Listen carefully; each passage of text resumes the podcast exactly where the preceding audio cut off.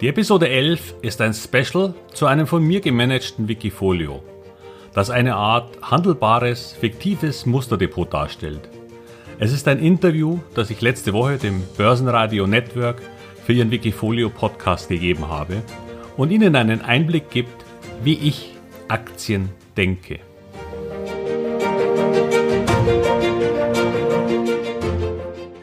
Börsenradio Network AG. Das Börsenradio.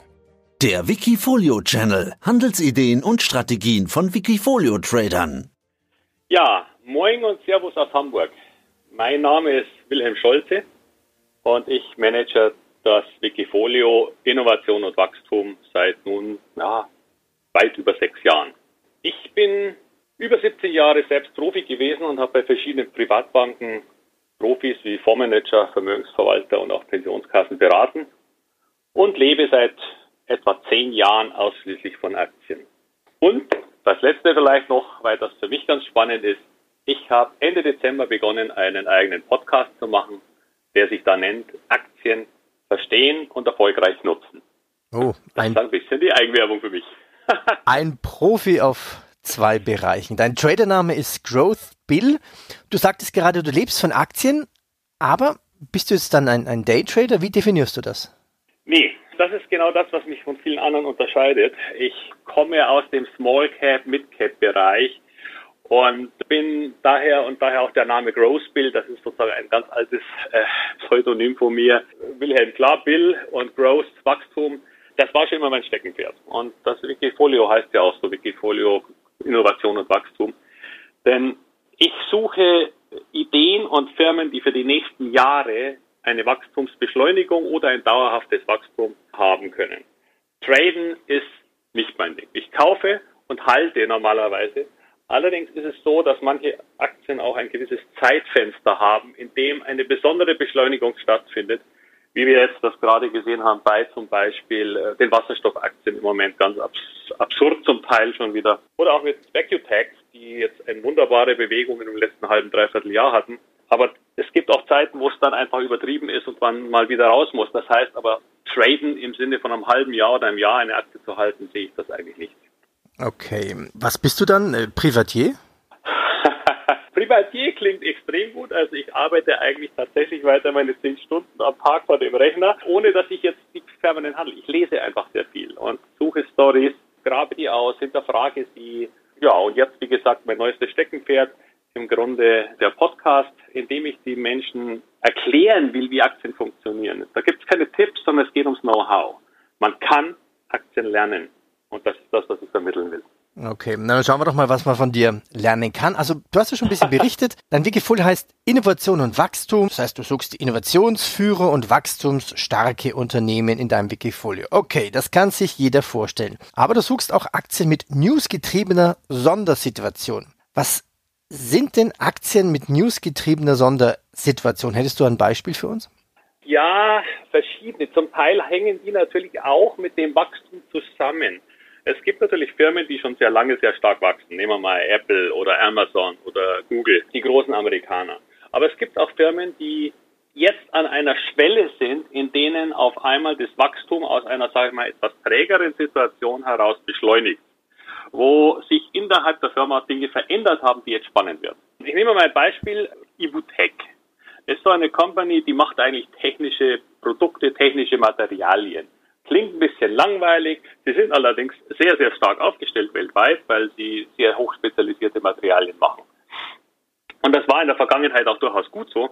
Aber jetzt beginnt eine völlig neue Phase, denn ab diesem Jahr werden sie eigene Produkte auf den Markt bringen, unter eigenen Namen, mit eigenem Label, mit ihrem eigenen Know-how, das weltweit führend ist, für die Produktion von Batterien, spezielle LFP-Batterien, die im Grunde die zukünftige Generation von Batterien sein wird. Und diese Batterien werden für Elektromobilität, für stationäre Energiespeicher und so weiter verwendet.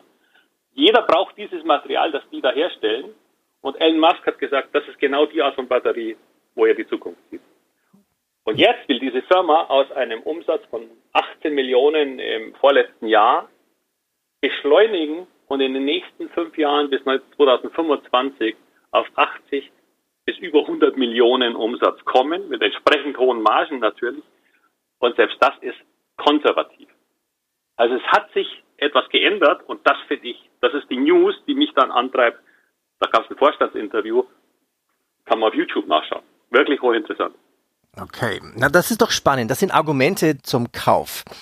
Dein äh, Wikifull hat eine Performance seit Beginn von vor sechs Jahren, also 2014, von 193 Prozent. Mhm. Und seit einem Jahr von 52 Prozent. Okay, Gratulation. Du sprachst ja gerade eben auch den Wasserstoff-Hype an. Plug Power zum Beispiel hast du ein bisschen verkauft. Warum? Plug Power hat ja eine Bewertung von dem Hundertfachen des Umsatzes. Das ist schon ein bisschen gigantisch, ne? Absolut. Man muss allerdings auch vorsichtig sein, bestimmte Dinge rein nur in Bewertungen zu messen. Schau dir Tesla an. Leider habe ich Tesla verpasst. Hätte ich Tesla auch nur im Depot gehabt und zwar nur irgendwann mit 5%, dann wäre ich noch weit mehr durch die Decke gegangen. Hatte leider keine. Warum? Weil die Bewertung immer eine Sache ist, die ja in den Köpfen stattfindet. Und solange die Fantasie aufrechterhalten wird, und das tut Tesla mit Elon Musk, der quasi jedes Vierteljahr irgendeine neue Idee hat, die die Welt verändern wird. Und das tut bis zu einem gewissen Grad auch Black Power. Und solange immer wieder neue solche Fantasien gegeben werden, kann man da auch zum Teil drin bleiben. Obwohl ich natürlich vorschlage, Teile immer wieder auch zu geben. Wenn es dann zurückkommt, dann hat man wenigstens das gute Gefühl, ich habe Gewinne zum Teil mitgenommen, aber ich bin mit weiter steigt noch positiv dabei. Eine ganz wichtige psychologische Geschichte, mit der man ja, sich immer die glückliche Seite sozusagen von Trades aussuchen kann. Schauen wir uns dein Wikifolio genauer an. Derzeit sind da circa 38 Positionen, drunter auch viele bekannte sogenannte Innovationsführer, um ein paar zu nennen. Du hast Aktien von BMW, Facebook, Amazon, Alphabet, AT&S, Evotech, Nvidia, Shop Apotheke. Also das sind die normalen, die man eigentlich so als Treiber auch gut identifizieren kann. Aber lass uns doch mal über die besonderen beziehungsweise nicht ganz so bekannten sprechen. Wenn man dann Wikifolio sortiert nach der besten Performance, dann fällt auf Twilio, Incorporated, ich weiß gar nicht, ob man es richtig ausspricht. Ich weiß auch nicht, ich glaube Twilio. Aber Twilio, okay. Mit fast 900 Prozent plus, also derzeit genau 890 Prozent. Wer ist das? Was machen die? Ja, das ist nur eine Firma, die im Grunde keiner so richtig kennt, weil sie komplett im Hintergrund agiert. Die Firma äh, gibt es noch gar nicht so lange, ein paar, ich glaube knapp zehn Jahre oder sowas und seit ein paar Jahren an der Börse. Und diese Firma ist zuständig für die Kommunikation im Hintergrund der großen Firmen. Das heißt, früher wollten die Leute mit ihrer Firma potenziell telefonieren und haben einen Brief geschrieben. Heute gibt es die Möglichkeit, Nachrichten zu schicken, WhatsApp zu schicken, E-Mails zu schicken, per Voice oder per Zoom-Calls zu kommunizieren mit Messengern. All das bedeutet, ich brauche unterschiedliche Art und Weise der Kommunikation und des Aufbaus und Hardware und Technologie. Und diese verändern sich permanent. Und Twilio hat dieses quasi Know-how gebündelt und eine cloudbasierte Lösung angeboten. Und was sie jetzt tun, ist, dass im Grunde fast alle großen Firmen Lösungen von Twilio benutzen. Von Uber, von Airbnb, in Deutschland Drive Now oder sogar WhatsApp. Über 60.000 Firmen nutzen die cloudbasierte Lösung von Twilio. Nur du wirst es quasi nie sehen, weil es läuft im Hintergrund. Und das ist ganz spannend, denn diese Firma hat ein enormes Wachstum in den letzten Jahren. Ist natürlich auch teuer bewertet. Und wenn du siehst, ich habe nur noch ein Prozent da drin, dann liegt das nicht nach 900 Prozent, dass ich mal 0,1 Prozent gekauft habe, sondern ich hatte natürlich auch mal mehr, aber habe natürlich in diese Stärke immer wieder einen Teil abgebaut und einen Teil gelassen, mit dem ich mich trotzdem noch freue. Was ist denn die Aktie, über die du dich am meisten freust? Also in deinem Wikifolio. Äh, bei 900 Prozent ist Video, sage ich mal jetzt nicht, ist nicht weit weg davon. Okay. Ähm, die zweite äh, davon, zweitmeiste Freude. Ich will ein bisschen Beispiele finden von Aktien, die nicht wirklich jeder kennt. Ja, was ich sehr spannend finde, ist eine Geschichte, die jetzt im Moment sogar die höchste Gewichtung in meinem Portfolio hat, die völlig ungewöhnlich ist für mich, und zwar Vivorion. Vivorion ist, äh, hieß früher mal ProBiodrug, hat sich umbenannt und und und. Also, äh, spezielle Story daran, es ist eine Pharmafirma und ich empfehle Pharmafirmen schon gleich ein Produktunternehmen überhaupt nicht, weil es ein High-Risk-Spiel ist. Vivorion hat aber eine andere Story, warum ich diese Firma so spannend finde. Sie arbeitet an einem Medikament gegen Alzheimer. Alzheimer ist der heilige Gral, sage ich mal, der Pharmaindustrie. ein, keine Ahnung, wahrscheinlich Billionenmarkt, zumindest 100 Milliarden aufwärts. Es ist unglaublich. Also die, die Menge an, an Geld, die da dahinter steckt, ist enorm. Ich nehme als Beispiel Biogen, nun wirklich eine große Firma in Amerika, hat auch ein Medikament, das mal von der FDA zugelassen, dann wieder abgelehnt, dann wieder ein bisschen halb zugelassen, jetzt verschoben wird. Und allein wenn die FDA etwas gemeldet hat in der Richtung, ob ihr Medikament gegen Alzheimer in irgendeiner Art und Weise vorankommt, hat den Marktwert dieser Firma an den einzelnen Tagen um 20 Milliarden hin und her katapultiert. 20 Milliarden, ob dieses eine Medikament für eine große Firma wie Biogen zum Zug kommt oder nicht. Die ganze Firma Vivorion hat eine Market Cap von 300 Millionen. Und sie sind im Grunde führend und eine der letzten, die da noch weitermacht. So, und das Spannende, jetzt kommen aber zwei Dinge, warum ich es besonders spannend finde. Die Firma hat ihren Sitz nach, in die Niederlande verlegt. Warum? Weil es äh, da angeblich ein bisschen besser ist von den Regularien, die keine zwei Sitze haben wollten. Aber das eigentlich Spannende ist, da gab es einen kleinen Satz, der da mit drin stand, potenziell äh, erleichtert uns das auch den Zugang an die Nasdaq. Jetzt kann man sich vorstellen, was passiert, wenn man so Biogen-Bewertungen sieht, die nur hin und her springen. Was passiert, wenn so eine kleine Firma mit einem Produkt, das vielleicht an, dem gleichen, an der gleichen Schwelle wie Biogen steht oder nahe dran ist, an die Nasdaq gehen würde? Und ganz spannend, im Januar haben sie einen neuen CFO angestellt. Und dieser CFO kommt von einer Firma, der war früher mal bei, bei T-Systems für Global Business und Global Deals zuständig. Und davor war er bei einer Pharmafirma, die er an die Nasdaq gebracht hat. Zufall? Also, es scheint er auch nochmal wiederholen zu können und zu können wahrscheinlich. Also spannende, spannende Geschichten. Machen wir noch ein, zwei Beispiele. Was ist denn eine der neuesten Aktien in deinem Depot? Ja, das war jetzt eben Ibutec. Die das war Ibutec? Mhm. neu. Genau, ich spiele heute noch ein bisschen bei Nano Repro. Das ist ja nun so ein Kandidat, der immer wieder mal ins Spiel kommt und nervt, weil die Firma natürlich viel versprochen nicht gehalten hat. Dann hat alles sehr lang gedauert und es kam wieder runter. Jetzt ist allerdings so, die neueste Geschichte, die spannend wird, ist, sie haben in der Zulassung einen Test, einen Corona-Test, der nur mit Speichel funktioniert. Da sind sie zwar auch nicht allein, aber der Unterschied ist zu diesen im Moment nur von Ärzten oder Fachpersonal ausführbaren Tests, die irgendwo im Rachen abstrichen, was weiß ich was machen müssen oder durch die Nase, hochkompliziert und schwierig sind, wenn dieser Test zugelassen wird. Und Jens Spahn hat schon gesagt, wir sind da dran, wir sind da beschleunigt dran, um das zu prüfen, ob das funktioniert, weil es natürlich hochspannend wäre, wenn jeder, bevor er zu seinen Eltern geht oder sonst irgendwo hingeht, vorher einen Test macht, aus eigener Sicherheit heraus, für seine Eltern oder für den Besuch von, keine Ahnung, Freunden. Lass uns schnell einen Test machen mit Speichel. Und Speichel, na, das ist noch nicht so schwer abzunehmen. Das hat jeder also vor der Nase. Ja. Und in dem Moment, Und wo etwas, etwas kommt in der Richtung, ist das Ding natürlich auf einmal bei, keine Ahnung, acht oder neun oder ich weiß es nicht wo. Dann ist es aber auch Zeit wieder zu geben. Also das ist keine Geschichte, die jetzt eine ewig, ich sage, es gibt immer Zeitfenster. Und im Moment ist das Zeitfenster für diese Firma auch da, glaube ich. Ja. Zeitfenster Kryptowährungen, wie gut ist das Zeitfenster momentan? Wie stehst du zu Krypto? Positiv. Ich habe 2017 schon mal damit ganz gutes Geld verdient, bin dann irgendwann einmal bei 9800 oder sowas raus, also nicht am Top leider, aber äh, ich äh, habe bei 1000 begonnen, also so gesehen war ich ganz froh. Und jetzt bin ich seit irgendwie seit 13.000 wieder so ein bisschen dabei. Ich habe jetzt sogar gesehen, dass ich auch einen ETF-Tracker da mitnehmen kann. Den habe ich jetzt auch da mit drin. Ich denke mal, es hat sich etwas geändert gegenüber von vor drei Jahren. Das Thema ist bei den Institutionellen angekommen.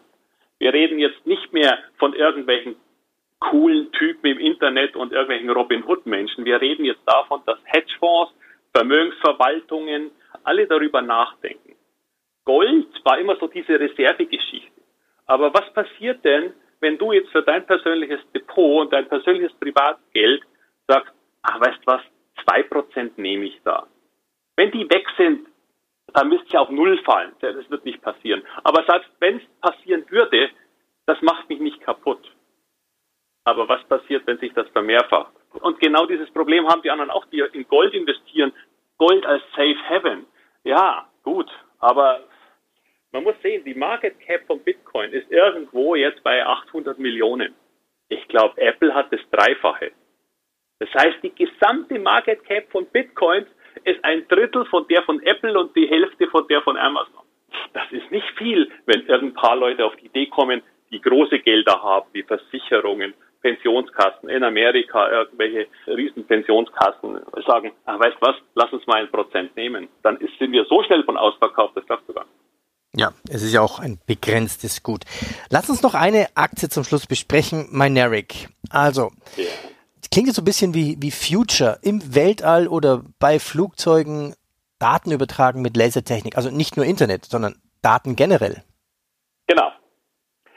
Ja, gut. Also Mynaric ist nun eine Auslagerung und arbeitet seit Jahren an Lasertechnologien, um im Grunde diese Datenübertragung auf Hochgeschwindigkeitsbasis zu tun.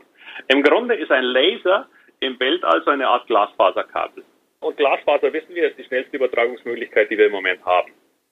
So, und jetzt bauen im Grunde alle oder mehrere sehr, sehr große Firmen daran, ein Satelliten weltumspannendes Netz zu bauen. SpaceX mit Elon Musk ist in der führenden Position. Die, glaube ich, haben schon 800 oder 1000 Satelliten oben, haben aber die Zulassung für 30.000.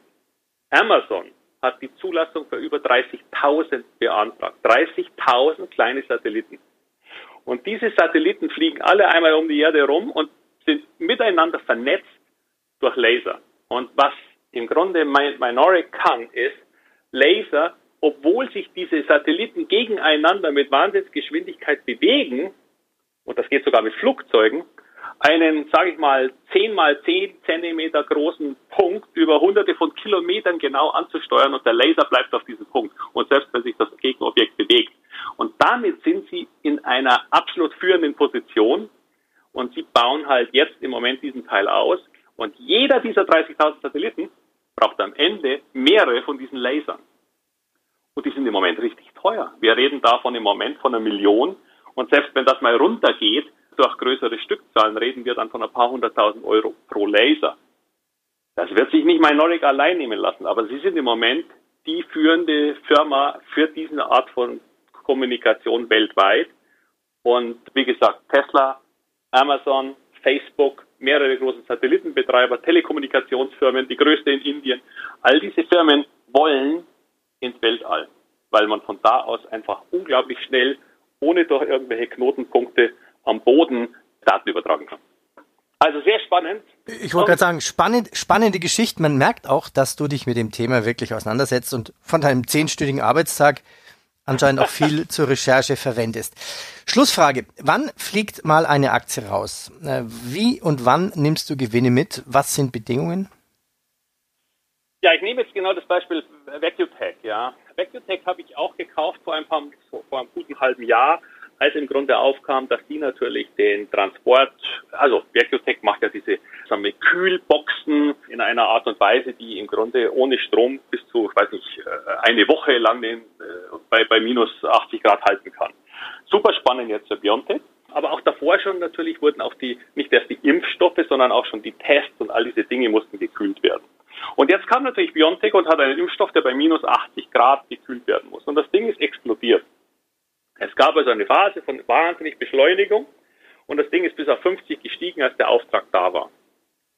Nur im Grunde bin ich dann raus, weil erstens mal, ich denke, in zwei Jahren ist das Thema, ich sage jetzt nicht unbedingt gegessen, aber äh, im Grunde, wer, wer dann noch keine Kühlung hatte, der für den ist es dann eigentlich vorbei. Es wird dann nichts Neues mehr passieren. Zum Zweiten, haben dann irgendwann einmal Biontech auf die Idee und gesagt, ja, ich wissen selber, 8, minus 80 Grad ist übel, wir müssen das irgendwie runterkriegen. Das ist natürlich schlecht für den Kühlspezialisten schlechthin, wenn Biontech sagt, wir müssen die Temperatur vielleicht auf minus 8 Grad runterkriegen, weil das können dann viele. Und zuletzt kam dann noch natürlich die Aussage des Vorstands, ja, dass sie irgendwann 100 Millionen Umsatz machen wollen, irgendwann, also vielleicht nächstes Jahr oder ich weiß nicht, vielleicht sogar dieses, keine Ahnung. Aber selbst wenn man dann eine Marge nimmt von 25% EBITDA, kommt dann irgendwas raus, was auf ein KGV von 60 hinausläuft.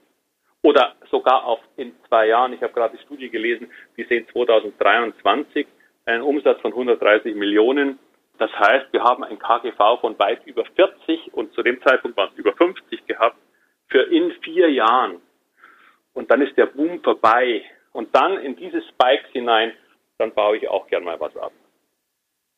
Oder noch eins, eine letzte, das war, ich habe auch sehr schön letztes Jahr Geld verdient mit Westwing, weil ich war erst recht früh dabei bei den Firmen, die äh, Profiteure von der ganzen Corona-Geschichte sind. Also ich hatte Zoom, was ihr jetzt noch als Zoom in meinem Portfolio seht, ist sogar leicht im Minus, aber es liegt daran, dass ich mal die Position komplett zugemacht habe auf höherem Niveau und dann wieder zurückgekauft. Ja, und der Rückkauf war bis jetzt noch nicht so erfolgreich, muss ich mir noch überlegen.